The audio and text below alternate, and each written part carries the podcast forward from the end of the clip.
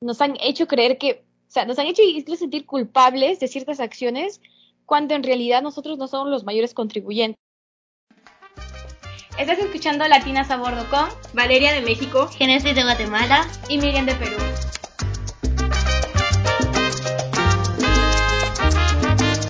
Hola.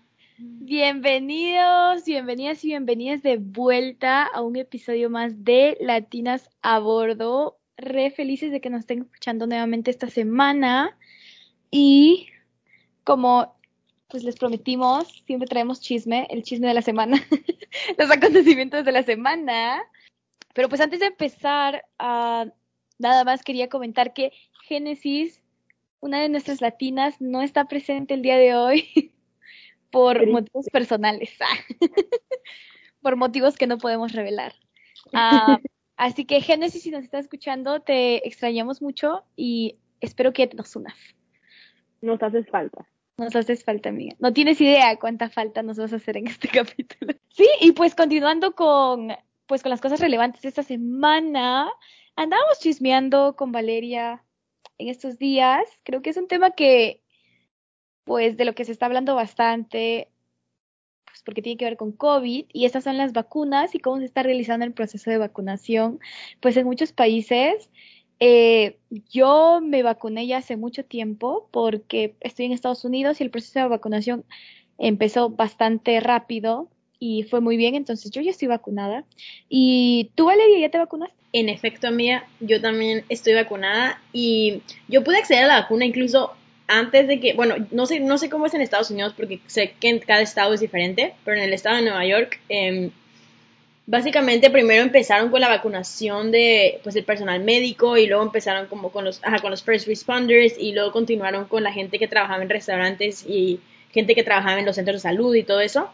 Y como yo estaba trabajando en el pub que le llaman el café de mi escuela pude acceder a la vacuna aún antes de que la gente como eh, mayor de 18 se pudiera vacunar. Entonces como que me vacuné creo que como en marzo. Y luego como para abril mayo creo que para mayo o abril ya como todas las personas mayores de 16 se podían vacunar y pues ya todos los jóvenes se vacunaron, pero ajá, yo pude acceder un poquito antes. Sí, y creo que es como muy interesante, obviamente en Estados Unidos creo compró las vacunas como muchísimo antes de que las empezaran a dar, entonces había vacunas, pero por ejemplo yo siempre estoy al tanto de el proceso de vacunación en mi país, en Perú, porque de verdad quería que mis papás se vacunasen lo más pronto posible.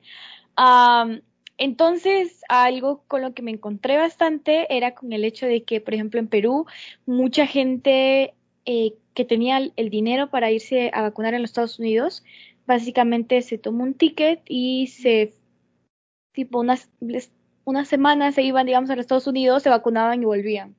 Entonces, yo me acuerdo que hubo un poquito de, de polémica, yo me acuerdo en Twitter, que lo vi en que la gente estaba diciendo como que, ah, ¿por qué te vas? Como eh, la gente que tiene plata, como ya se está yendo a vacunar, bla, bla, bla, mientras que acá nosotros no podemos. Y creo que una de las críticas que más vi era no solo, eh, no solo por un asunto político en el que, ah, al menos en mi entendimiento, era porque muchas de esas personas básicamente estaban en contra de que el, Estado empezase a repartir las vacunas y de verdad querían que el sector privado también pueda comprar las vacunas, lo cual no era ni posible, ni así se pudiese pedir porque hasta donde tengo entendido, las vacunas solo son vendidas a gobiernos, no a, entidades privadas. entonces, como usualmente la crítica de que, ah, que el Estado es ineficiente, que lo debería dar a la empresa privada, eran de gente que tenía mucho dinero de la clase alta, pero era la misma clase alta que se iba a los Estados Unidos, que es que básicamente el gobierno estaba dando a vacunarse, ¿no? Entonces, como un poquito de hipocresía había, y yo estaba totalmente de acuerdo, ¿por qué no? Y creo que la, el problema grande era de que no hay congruencia en sus opiniones. Y otra era de que simplemente tenían miedo de que eh, la gente que tenía la posibilidad y ya se vaya a vacunar venga a Perú creyendo que porque está vacunado ya no, ya no, ya no iba o sea, seguir las medidas de seguridad, el uso de mascarilla y todas esas cosas que obviamente no, el que seas, estés vacunado no te da el derecho todavía de salir y hacer lo que quieras, ¿no? Entonces, uh, no sé, no sé, Valeria, si ha pasado algo parecido en México, porque yo sé que en Perú como desde hace un tiempo ya se conversa de eso y creo que es muy notorio y todo el mundo sabe que sí está pasando. No, en México pasó exactamente lo mismo y, y de hecho, o sea, bueno, yo que ya he mencionado que yo soy de una ciudad fronteriza en México, entonces la frontera terrestre está lleva cerrada más de un año, o sea, cerró como cuando empezó el COVID en marzo, digamos, em, de pues, en marzo del 2020 y todavía hasta la fecha sigue cerrada. Entonces, México como país vecino, aunque como que digamos, gente de mi ciudad pudiera de que cruzar y ponerse la vacuna como está cerrada, en realidad la gente que está poniendo la vacuna es la que tiene la plata para tomar un avión y volar a otra ciudad. Y luego a veces es loco porque, o sea, se ponían la vacuna Pfizer, que son dos dosis, entonces volaban una vez, regresaban y volaban a las tres semanas de nuevo. Y pues yo creo que eso es como un poquito nos hace ver como lo mismo, ¿no? La reflexión del privilegio y, y de todo eso pero pues sí como que lo hacían con la excusa de que, como tú dijiste, que ya no se tienen que poner la vacuna cuando, o sea que cuando el gobierno mexicano, digamos, empieza a poner vacunas, ya no le tienen que poner a ellos, entonces hay una vacuna más para otra persona. Pero me acuerdo que tú comentaste que se empezó a hacer también un problema en Perú, ¿no? De eso. Sí, y creo que, y eso también fue, me acuerdo que, ah, por ejemplo, algunos políticos, eh, fueron a Estados Unidos a vacunarse, ¿no? Y salieron como, luego de que los atraparon en Estados Unidos, alguien le tomó fotos ahí, salían a decir como, salían a decir como, no, es que yo siento, o sea, la excusa, ¿no? De que y si yo tengo la posibilidad de poner vacunarme, me voy a vacunar para darle mi vacuna a alguien más que, para que el proceso de vacunación avance más rápido cuando, cuando exista ya. Y todos, bueno, yo, y en ese punto ya saco que, ok, igual se ve, mm, no sé, hay una, personalmente a mí me sentí un poco de incomodidad porque, no sé, a mí me parecía que muchas de sus razones eran un poquito hipócritas. Pero bueno, se lo dejaron pasar, o sea, el chisme pasó en Twitter. Y luego empezó el padrón de vacunación. En Perú ya vamos vacunando ya por algunos meses ya. Y al principio estuvo bastante lento, pero ahorita ya estamos yendo como que rápido. Mi mamá ya se vacunó, creo que mi papá le tocaba esta semana. Entonces, como que estoy re feliz, se inscribieron en su padrón y sal, por el hecho de que se sabía que muchas personas fueron a vacunarse en los Estados Unidos, el, el, el Estado básicamente publicó una, una, página web en la que si tú eh, ya te habías vacunado, tú podías poner tus datos, cuando te vacunaron, qué vacuna te pusieron, y básicamente con esa información te sacaban del padrón de vacunación cuando te tocase.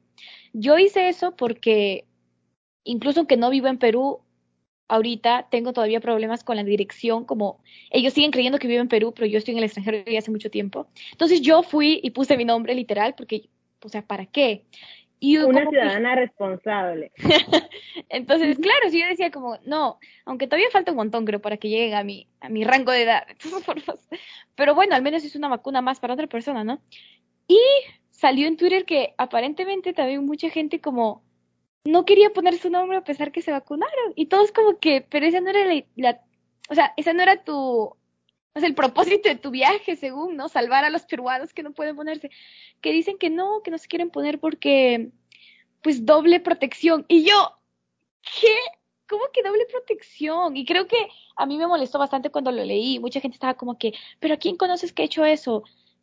Yo siendo honesta, conociendo a la, a la clase alta peruana, con la que viví toda la mayor parte de mi vida, no me sorprendería que hagan eso y que digan quiero doble protección, pero ahí va la hipocresía nuevamente, como a mí me parece que, o sea, como tú le dijiste Valeria, hay mucho, hay mucho, se debería conversar bastante del privilegio y qué eso significa en tu país, pero eso también te muestra que usualmente la clase alta, pues le da igual lo que tenga, o sea, quiere seguir como agarrando de todos lados, o sea, dice que tiene más privilegio y por ello como, ah, le cedo lo que sea a quien menos tiene, pero luego te das cuenta, no, no le cedes a nadie, o sea, no sé, a mí me, me molestó mucho creo que el hecho de que, ajá, de que haya tanta hipocresía, especialmente en un momento en el que tanta gente necesita y que incluso creo que, bueno, en el proceso de vacunación en Perú, Perú empezó bastante lento, pero está todavía centralizado en la capital. o sea, creo que hemos tenido como tres días en el que parece que van a vacunar como indefinidamente, como todos los que vengan de cierto rango de edad y como que está chévere, pero no lo sé, he visto tantas cosas en, en redes sociales como, o sea, personas que ya se vacunaron en Estados Unidos y que no quieren poner su máscara, por ejemplo. Como dice, yo ya me vacuné, ¿para qué quieres pero mi máscara? Señora, señora, su país todavía, su país todavía está en crisis, señora, por el COVID. Tiene que poner su máscara. Y eso es nuevamente, a veces, o sea, no quisiera decir que, ay, hay que prohibirles que vayan y se vacunen, pero luego vengan y hagan lo correcto, ¿no? No lo sé. No sé si estoy mal o estoy siendo un poquito de hater ah, speech. No, o sea, amiga, súper de acuerdo con todo lo que estás diciendo y con la hipocresía de la gente. Y también creo que es un poco como, o sea, a veces no entiendo la naturaleza humana, no entiendo, no entiendo a la gente porque es así, pero, y tampoco quisiera decir, como que siempre culpan, ¿no? Como de que en México dicen, ay, es que así es el mexicano, de que no es honesto y hace como, como trampas y cosas así. Y la neta, genuinamente, yo quiero romper con esos estereotipos, pero me enteré de algunas cosas que es como, Dios santo. O sea, haz de cuenta que empezaron a dar vacunas, empezaron a abrir la vacunación para los maestros.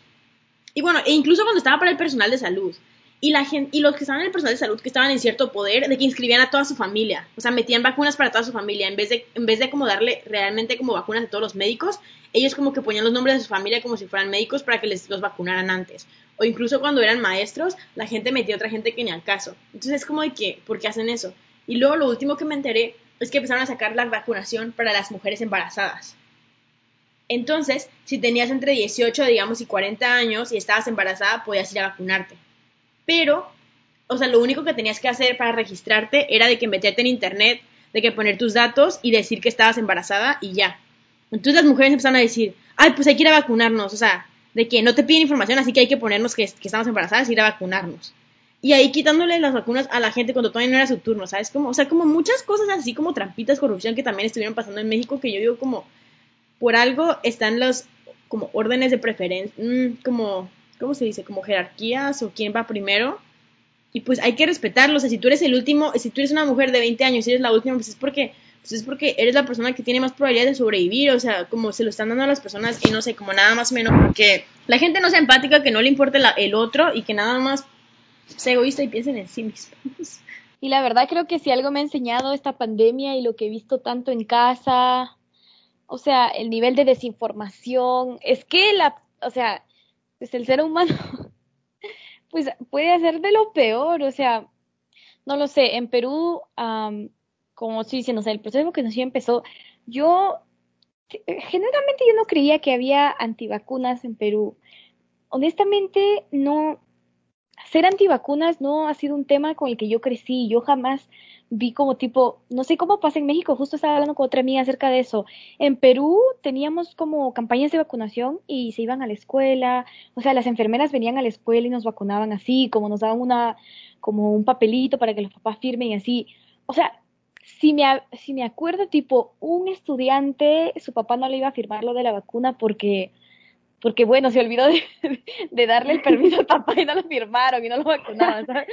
Pero, y asumo que pues por estadística alguien más que genuinamente sus papás igual eran antivacunas, no los vacunaban y así. Pero, por ejemplo, aquí en Estados Unidos el nivel de personas antivacunas es altísimo y se ve que es tan alto porque, por ejemplo, me enteré, y sea, tampoco es novedad, Estados Unidos tiene suficientes vacunas y dosis juntas para vacunar a toda su población ahorita. Tiene y más. Y todavía no llegan, no llegan ni a la mayoría del. No, no estoy segura cuál es el porcentaje, igual si googleas, ¿vale? Bueno, es 60%. Pero también considerando que, o sea, tiene vacunas completas para literal todo el mundo. Y que hay un montón de gente antivacuna. Y obviamente, uh, eso cambia, depende del estado. Yo me acuerdo que yo me llegué a vacunar nuevamente también mucho antes del tiempo en el que me tocaba, era porque genuinamente lo que aquí hicieron era de que les dieron, creo, las vacunas a las a las clínicas privadas, pero las clínicas privadas lo tenían que dar gratis. Entonces, cada persona que le tocaba se podía solo registrar su tiempo y se iban y se vacunaban y listo. Entonces, había una clínica cerca de mi universidad en el que genuinamente estaban buscando, un día creo una amiga mía me dijo, están buscando gente en cierta clínica porque parece que las vacunas vienen como en grupos y cuando ya abren una, quieren acabar el resto de las vacunas para que no se pierda. Entonces empezaron a llamar gente como, no importa, no importa cuántos años tengas, ven y vacúnate porque hay vacunas. entonces así fue como me vacuné y creo que ese ha sido el muchos, muchos de los casos como en, en algunas ciudades, como la gente genuinamente no se quería vacunar. Pero bueno, eso en Estados Unidos, yo antivacunas lo asociaba mucho con, con Estados Unidos, pero en Perú hubo toda una campaña de desinformación acerca de las vacunas desde el, desde el inicio, en el que literal canales de televisión como, o sea, ponían reportajes acerca como cómo estar en contra de la vacuna china, que Sinopharm, creo que era Sinopharm, Sinovac, uh, o Sinovac, me acuerdo que era una china, y que publicaron un estudio, que era un estudio preliminar, que al final era mentira, porque el estudio todavía no estaba, no se había terminado. Entonces, tanta gente, hay todavía un montón de gente que, pues, no se quiere vacunar en Perú, y ya es su tiempo, y no se vacunan por tanta desinformación que hay.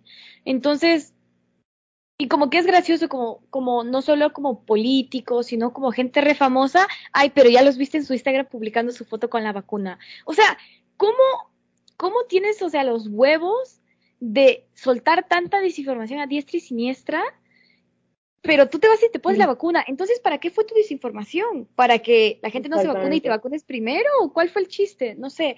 Creo que es muy, es muy molesto eh, esto de la desinformación, pero creo que definitivamente asumo que de alguna manera ha afectado la percepción de, la, de las personas que tienen hacia las vacunas y espero que no dure mucho porque creo que vamos a llegar a, o sea, vamos a llegar a un tiempo en el que muchos de nosotros, la mayoría de cada país va a estar vacunado y pues vamos a tener, poder tener un contexto totalmente distinto al que acabamos de tener por dos años. ¿Sabes que ya se va a cumplir dos años?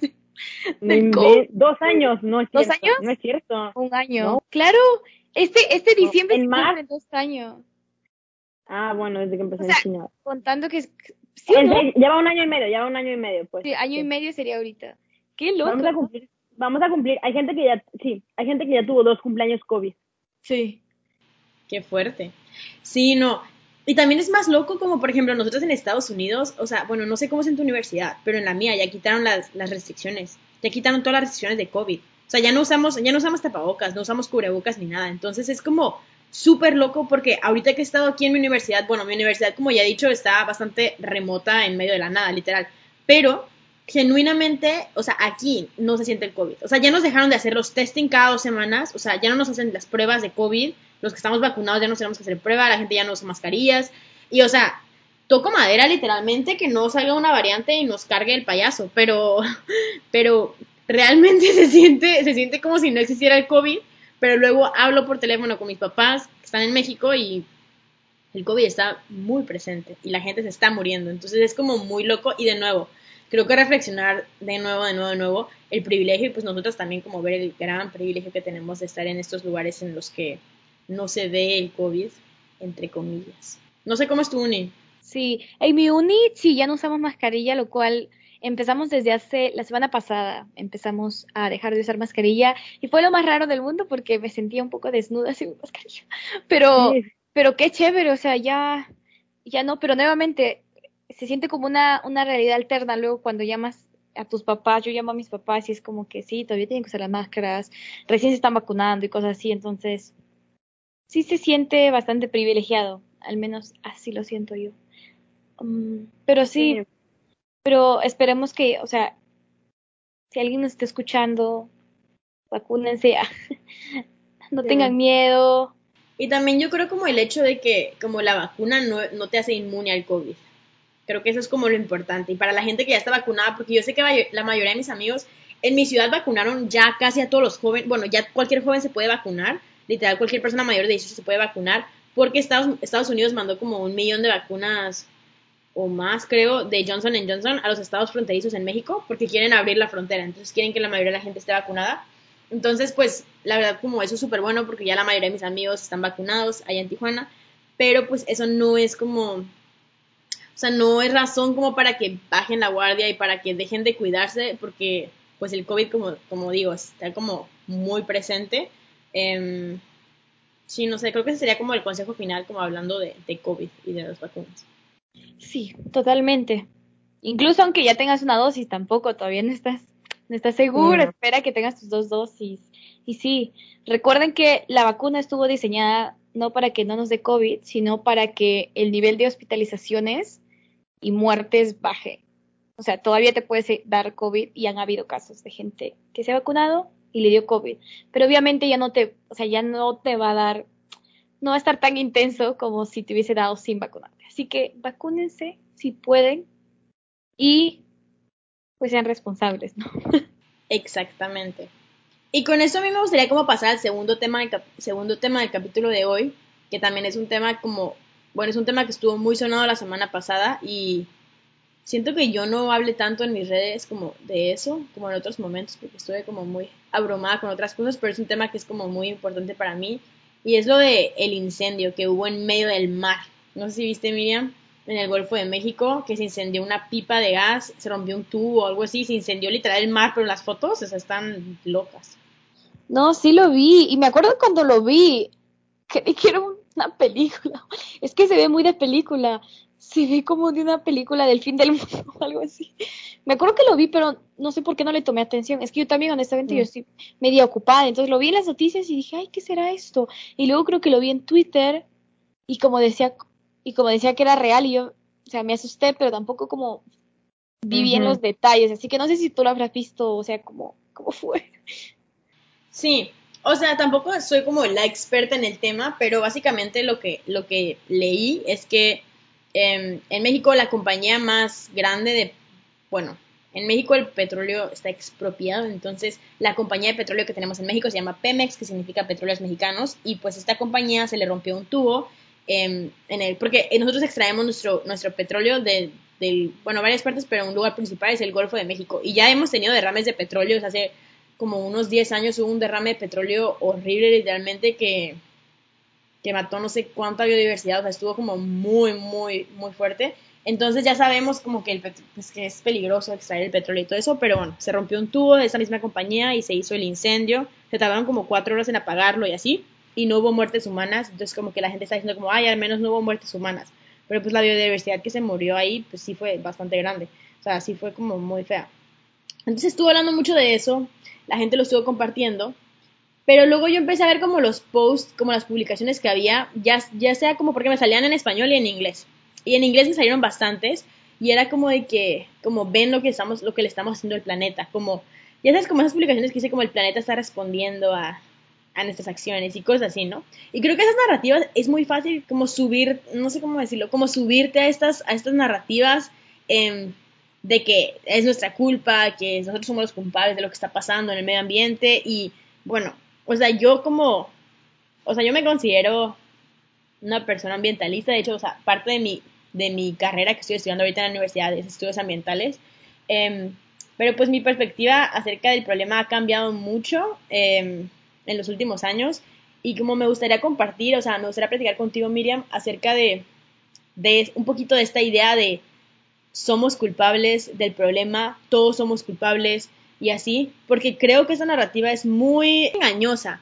Y, y cuando piensas acerca de eso, como te das cuenta de, de que es engañosa, y ahorita voy a explicar un poquito por qué, y es uno para empezar, o sea, por ejemplo, esto de los incendios, o sea, dicen como, ay, por eso no debes de usar plástico, por eso no debes usar un popote y así. Y, o sea, esto no pasó, y no, y no estoy como justificando estas acciones, como tampoco quiero que piensen eso. Pero el incendio que hubo en el Golfo de México no fue porque una persona usó un popote literalmente para su café. O sea, fue porque se sigue usando los combustibles fósiles como manera principal de energía. O sea, es como por eso, por eso fue, porque se sigue extrayendo a pesar de que ya se sabe que contaminan mucho, a pesar de que las emisiones de carbono, para la, la, la, la. Nuestro presidente en México sigue diciendo que va a seguir invirtiendo en los combustibles fósiles y específicamente en el petróleo. Por eso pasó. Y y la situación, o sea, si nos vamos un poquito más, o sea, lo vemos un poquito más desde fuera y vemos el cambio climático, el cambio climático, ¿por qué está pasando? O sea, porque por lo que hacemos todos o porque las compañías más ricas están explotando los recursos, los recursos, o sea, no sé cómo, si tienes algo que agregar al respecto. No, sí, creo que y estoy totalmente de acuerdo, pero yo genuinamente creo que a veces toma tiempo como darse cuenta de la manera en la que, por ejemplo, y eso no, no creo que solo sea con problemas de medio ambiente, son con muchos problemas que usualmente son sistemáticos y que viene de más arriba, viene de corporaciones, viene de, de sistema, de estructura, eh, pues la manera en la que se expresa y también se te enseña. Yo me acuerdo que, ¿cuándo fue la primera vez que me, que alguien, o sea, que alguien me introdujo siquiera al concepto de medio ambiente o de contaminación. Ya grande, no me acuerdo de chiquita, o sea, ¿qué te enseñaba en la escuela? Ay, tienes que reciclar, ay, no botes tu basura en la calle o no sé qué. pero creo que mientras más creces, más te, más te das cuenta que, o sea, el problema en sí no es solo que botes tu basura de plástico, que genera contaminación, sí, pero si estudias un poquito más en lo que en realidad afecta, pues, a los ecosistemas, a, pues, a, la, tierra en general, ¿no? Como te da mucho miedo porque te das cuenta que, o sea, ese, ese accionar pequeñito no contribuye directamente, pero los medios de comunicación o quien sea que nos han enseñado nos, o sea, nos han hecho creer que, o sea, nos han hecho sentir culpables de ciertas acciones cuando en realidad nosotros no somos los mayores contribuyentes. Y creo que eso es también un tema al que vamos, en el que sí, se habla de esto, ay, la petrolera ya salió probablemente algunos eh, grupos medioambientalistas a salir a decir, ay, por eso, por, deja de comprar tu plástico, deja de entregar plásticos en no sé dónde, pero nadie habla de las corporaciones que compran y son dueñas del petróleo y las que siguen negociando a costas del, daño ambiental que ocurre en ciertos países. Yo personalmente, no sé cuándo me di cuenta de eso, igual WC no, no hizo dar cuenta, pero, pero no lo sé, creo que nadie habla, y obviamente los medios de comunicación, o sea, tampoco quieres una persona que anda creyendo en, conspiraciones, pero es muy obvio que muchos uh, medios de comunicación, o sea, tienen algún, ¿cómo se dice? Tienen alguien detrás del que escribe las noticias y tienen cierta narrativa. Eso, eso no es tampoco, pues, algo que no se sepa tanto. Pero obviamente, o sea, la manera en la que lo escriben es como que, ay, como echándole la culpa, ¿no? Y o sea, y otro tema es hablar de cómo se le echa la culpa a los países más desarrollados, le echan la culpa a los países que están en proceso de desarrollo o no desarrollados, como les dicen, cuando en realidad los, los que están en desarrollo y menos desarrollados, o sea, casi no contaminan. Entonces, Exactamente, no, y a mí, o sea, yo una vez leí, um, pues porque he tomado varias clases como de medio ambiente aquí en la universidad y creo que desde UWC, pero creo que fue acá en la universidad cuando escuché por primera vez algo que no lo había pensado y que fue como, o sea, es muy obvio, pero me abrió la mente. Y es que los países más ricos del mundo ahorita hicieron su fortuna al explotar el planeta, ¿no? Básicamente explotaron los recursos. La revolución industrial, o sea, los países que, que consiguieron todo su dinero, digamos, las potencias mundiales que son Estados Unidos, China, Francia, incluso Inglaterra y todos esos países explotaron el medio ambiente y por eso ahorita son potencias y por eso ahorita tienen el dinero que tienen. Pero ahorita, que ya están en ese nivel por todo lo que explotaron, le están diciendo a los países que quieren llegar a ese nivel como, no, no, es que no puedes explotar los recursos porque está mal y así. Pero, o sea, como qué hipocresía, o sea, como la única manera, o sea, como esos países nunca van a poder llegar a ese desarrollo porque ahorita le están diciendo que no hagan eso, pero ellos llegaron a ese desarrollo como a costas de eso. Entonces es como, o sea, no, o sea, tú lo hiciste, pero ahorita estás diciendo no lo hagas, porque ahorita los países europeos es como, no, hay que el medio ambiente, las emisiones y así, que son ricos. Dos, hay que firmar los acuerdos. Eso es lo más chistoso, ¿no? Porque me acuerdo cuando tuvimos geografía, amiga, cuando tuvimos geografía hace mucho tiempo Hablábamos ah. de, el, o sea, los goals como los... Sí, los, eh, um, los, las metas sustentables, los objetivos. los objetivos sustentables y el, el, el acuerdo de París y no sé qué tantos acuerdos que se han creado. Y, y ¿sabes a quién quieren obligar a que firmen? A los países que más poder tienen. Francia, Estados Unidos, no sé, Noruega, no sé cuáles son todos los países, pero usualmente países que están o creciendo económicamente o que tienen una economía muy estable. Y que creo que el siguiente, pues la siguiente meta que, cuando es? En 2030, si no me equivoco, ¿no? O 2050. Mm, pues es, no sé, creo que 2030. Sí, o sea, y aparte del hecho de que esos acuerdos, la verdad, no, pues no significan mucho porque no hay nadie que los castigue de alguna forma. Pero, pero igual, o sea, uno, o sea, los otros países tienen literal que rogarle a los países más grandes, por favor, firme el acuerdo, porque no sé qué, cuando ellos fueron los primeros que básicamente contaminaron todo. Y Estados Unidos, que es de los, está en los top dos básicamente, junto con China, es que todavía se pone sus moños de que no quiere firmar el acuerdo y que no ha firmado varios acuerdos porque eso se lo pasa por no sé dónde. Eh, no, y también, sí, sí, sí, o sea, y un poquito nada más como también quisiera dar como datos, porque hemos estado hablando como que contaminan más, contaminan más, pero literalmente hay cifras para que la gente que nos esté escuchando, de que vea la magnitud del problema de cómo no todos somos iguales y no, no contaminamos lo mismo, es que em, las emisiones de carbono que emiten el 1% más rico del mundo son más del doble que la mitad de la población más pobre en todo el mundo. No sé si tiene sentido, está complicado. O sea, el 1% más rico del mundo contamina más que la mitad de la población con menos dinero. Básicamente. Lo cual es, o sea, que el 50%. Si nos ponemos en, si, lo ponemos como en una pirámide, digamos como el 1% contamina más que el 50% que, está más pobre. Lo cual es una locura. No, contamina el doble, no solamente más. Contamina dos veces más. O sea, que es como muchísimo. Y luego también si vemos, también dice que el 100, las 100 compañías solamente son responsables del 71% de todas las emisiones que hay en, el, en la atmósfera. Entonces, o sea, como solamente esas 100 compañías, literalmente. Entonces, como si ponemos en contexto como estas cifras y todo eso, que igual lo podemos poner en, en el Instagram para que la gente lo lea de nuevo, eh, se me hace loquísimo. Y más, o sea, para nosotros que venimos de, de países que están en vías de desarrollo, o sea, lo que contamina a un americano promedio en toda su vida es como triplica o quintuplica lo que contamina un peruano, un mexicano en, en promedio. O sea, como creo que es importante saber esto y no nomás como para, ok, amargarnos la vida y odiar a, los, a las personas que viven en esos países, no, pero simplemente como para saber como qué es lo que tenemos que hacer para realmente resolver el problema. O sea, yo como no, o sea, como ambientalista no digo esto como para decir, ay, ya no tenemos que hacer nada, o no voy a decir, ay, yo no voy a hacer nada porque pues no soy culpable, sino creo que sirve como para enfocar las soluciones. O sea, ya que sabemos esto, entonces, ¿cuáles son sus soluciones? Y lo que yo siempre pienso y lo que yo siempre digo, igual iba a cambiar de opinión en unos años, pero mi, mi posición del momento es como, donde podemos hacer realmente un cambio es exigiendo, exigiendo a las compañías, es presionando a las compañías, es demandando a las compañías y a los gobiernos, que son los que contaminan más, como por medio de legislaciones, incluso por medio de legislaciones que van a como regular a las compañías o por medio, no sé, como usar el Estado para que, que no sé, como fuercen, obligan a las compañías a no contaminar menos. Porque que no, o sea, si yo, Valeria, dejo de usar un popote o lo que sea, o sea, esas compañías van a seguir produciendo y produciendo y produciendo.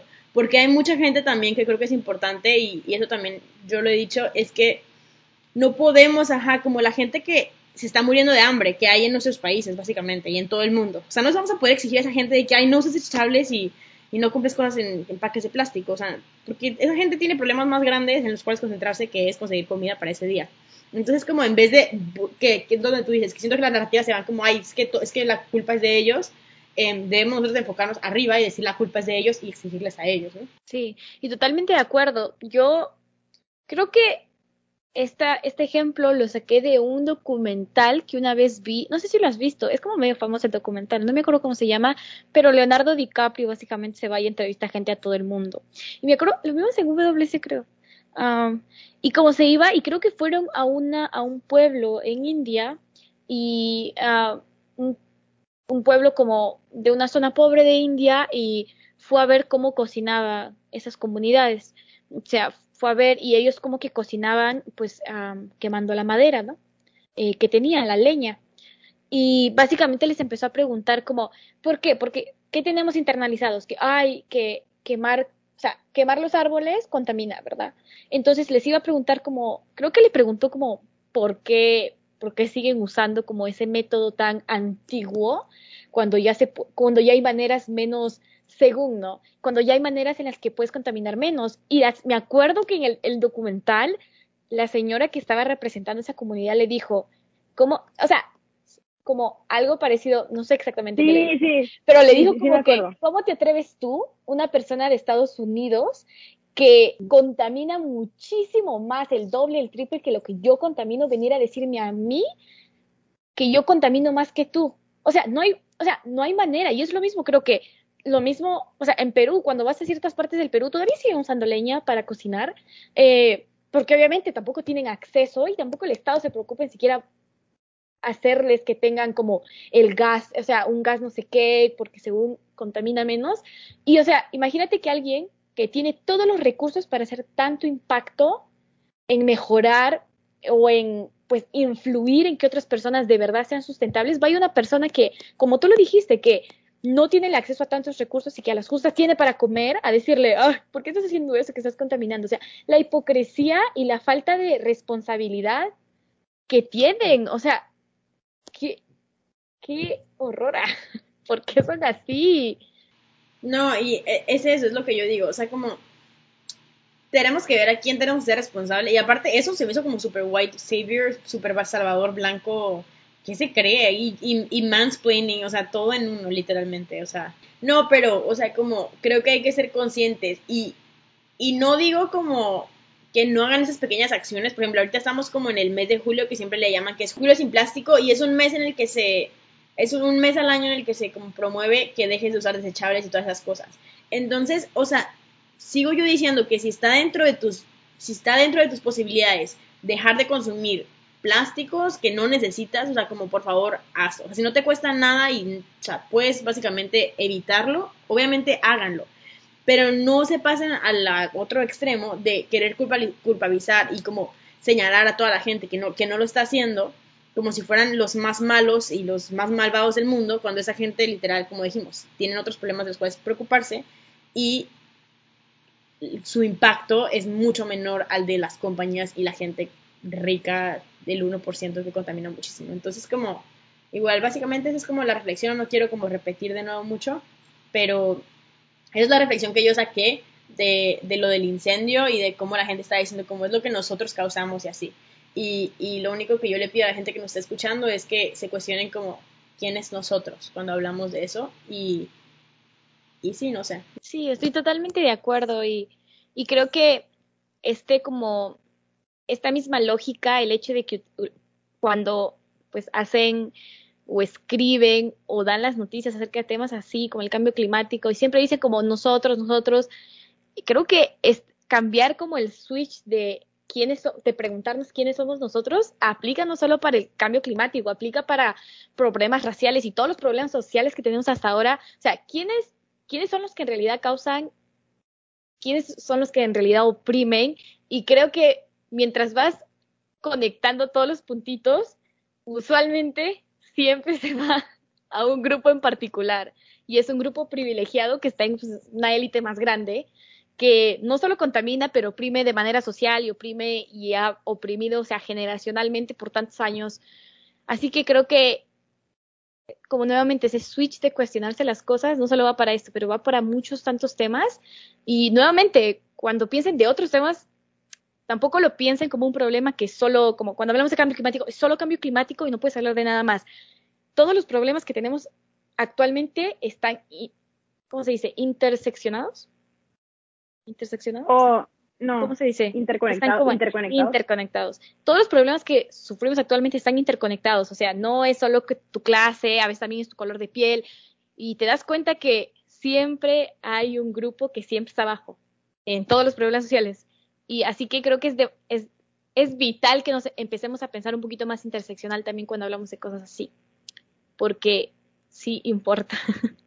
No, sí, como dijiste, completamente de acuerdo y, y, la verdad me gusta cómo mencionaste lo de que se puede aplicar a otros problemas sociales. Obviamente, lo digo de nuevo, esto no es para como decirles que no intenten ustedes ser mejores personas y ser el cambio, como creo que todos podemos intentar ser mejores personas en todos los sentidos y en todas las causas y ser no solamente mejores personas con otros seres humanos, sino ser mejores personas con el planeta, ser mejores personas con los animales, con todos los seres vivos, pero pero sí como con este con con esta mentalidad yo creo que es muy importante. Em, sí.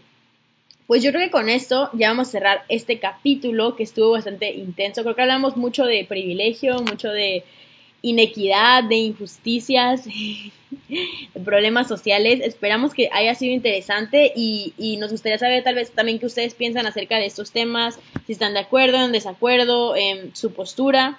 Como saben, siempre nos pueden escribir en nuestro Instagram. Estamos en Instagram como Latinas a Bordo, estamos en Facebook como Latinas a Bordo y en Twitter también como Latinas a Bordo. Entonces, síganos en esas redes sociales. Ahí van a ver contenido complementario de, de nuestros capítulos y también ahí pues nos pueden mandar mensajitos y siempre nos encanta que nos lleguen mensajes, contestarles y todo eso. Entonces, pues vayan a hacer eso. Y de nuevo agradecerles por seguirnos escuchando.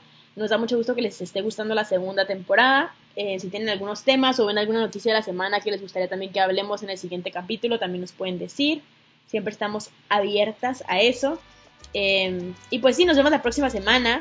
Esperemos que Génesis ya esté de regreso y podemos estar las tres latinas de vuelta. Pero pues los queremos y nos vemos hasta la próxima. Adiós.